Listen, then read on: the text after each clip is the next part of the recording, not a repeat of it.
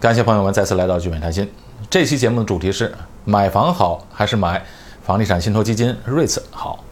大家都知道，投资房产啊，赚一个租金收入啊，又可以以房养老。房贷呢是由租客来付，买房投资很实际，也是很多人的梦想。那您可能也知道，房地产信托基金 REITs 也是一个投资房产的渠道。那相比较买房，成本上有很多优势，而且门槛也低。但呢，人们总还是觉得买实物房产心理感觉上啊还是比较踏实的。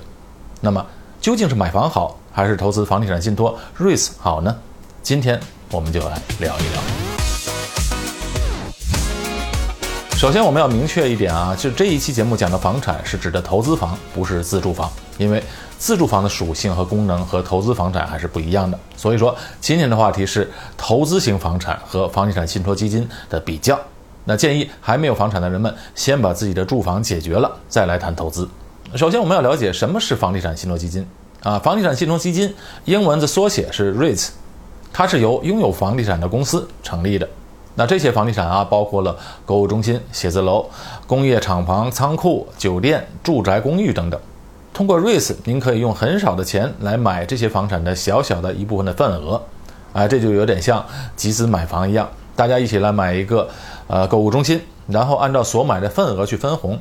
你比如说，新加坡的房地产公司 Capital Land，它这个集团啊有很多的购物中心，遍布了全新加坡。那这些大型的购物中心又不可能卖商铺给我们，就算卖的话，可能也不是普通投资者承担得起的。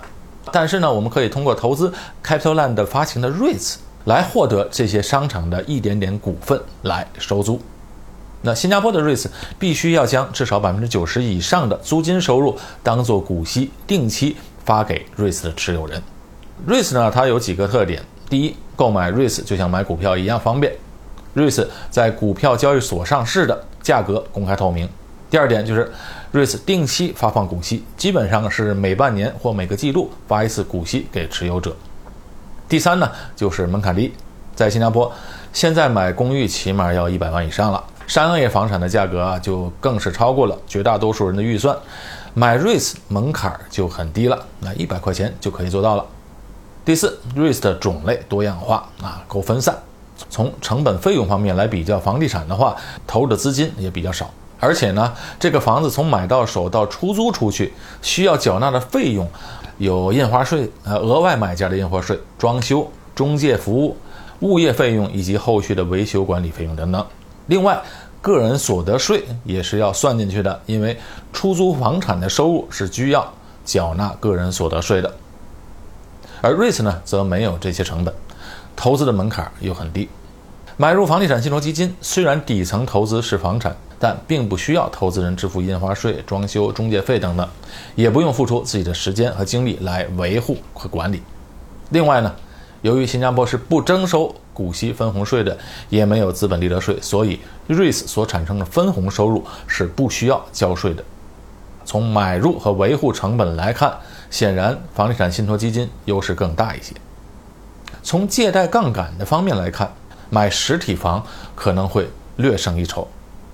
投资房产大家都知道，一般上都是可以贷款的。比如你买一个一百万的房产，可以贷款到八十万，自己呢只拿出二十万的本金。之后每月还贷还利息就可以了。银行呢也非常愿意做房贷，因为房子本身的抵押对于银行来说风险非常小，而且啊，这个还款期限又长，房贷最长可以贷到贷款人的七十岁啊，这么长时间给他还利息，那银行是非常高兴的。所以啊，只要投资人信用良好，就可以拿本身要买的这个房产抵押给银行，银行就可以贷款出来。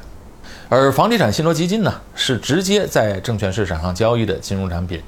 如果要想买一百万的房地产信托基金，那就需要支付一百万的现金，一般不会像房地产一样有房贷的。可能大家也都听说过，很多人也是加杠杆来买股票或买基金的，但是这也是需要其他可抵押或者呢有可证明的金融资产才可以贷款。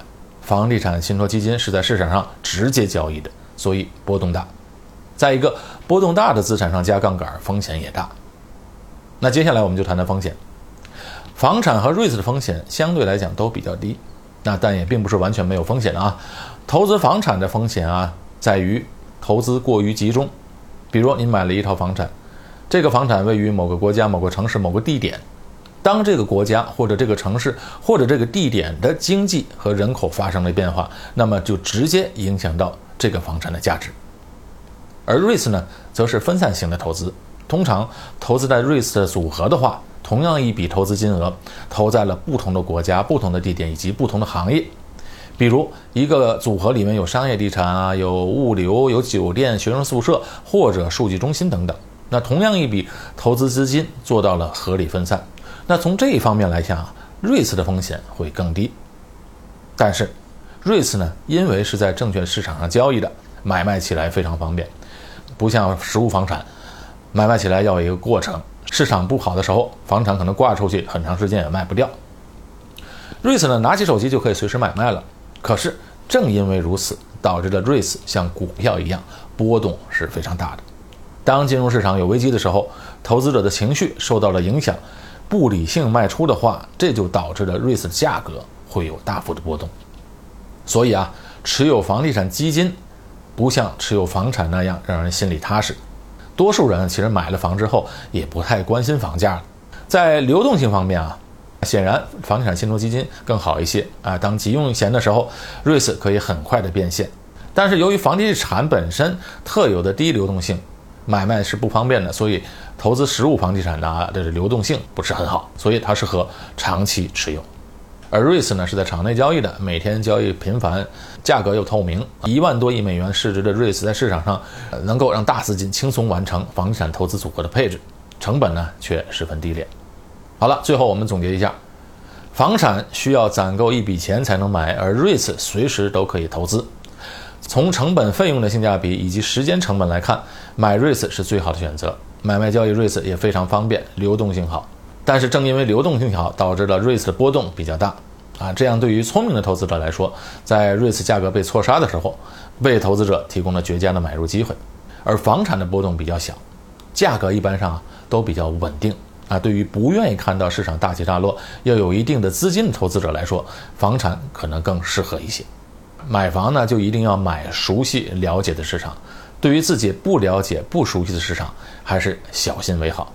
特别是想要投资海外房产，一个陌生市场的风险有时是看不到的。投资海外房产最好还是通过 REITs，省心省力。当然，无论是房产还是 REITs，底层的投资都是实实在在的房子。比较起来的话，两个投资各有利弊，最好是两个资产都有一些啊，这样才是最佳的投资策略。但是对于投资来说，价格太高就不要买了。无论是房产还是 REITs，价格在高点的时候最好。就不要进场了。好，这期节目到此结束，我们下期节目再见。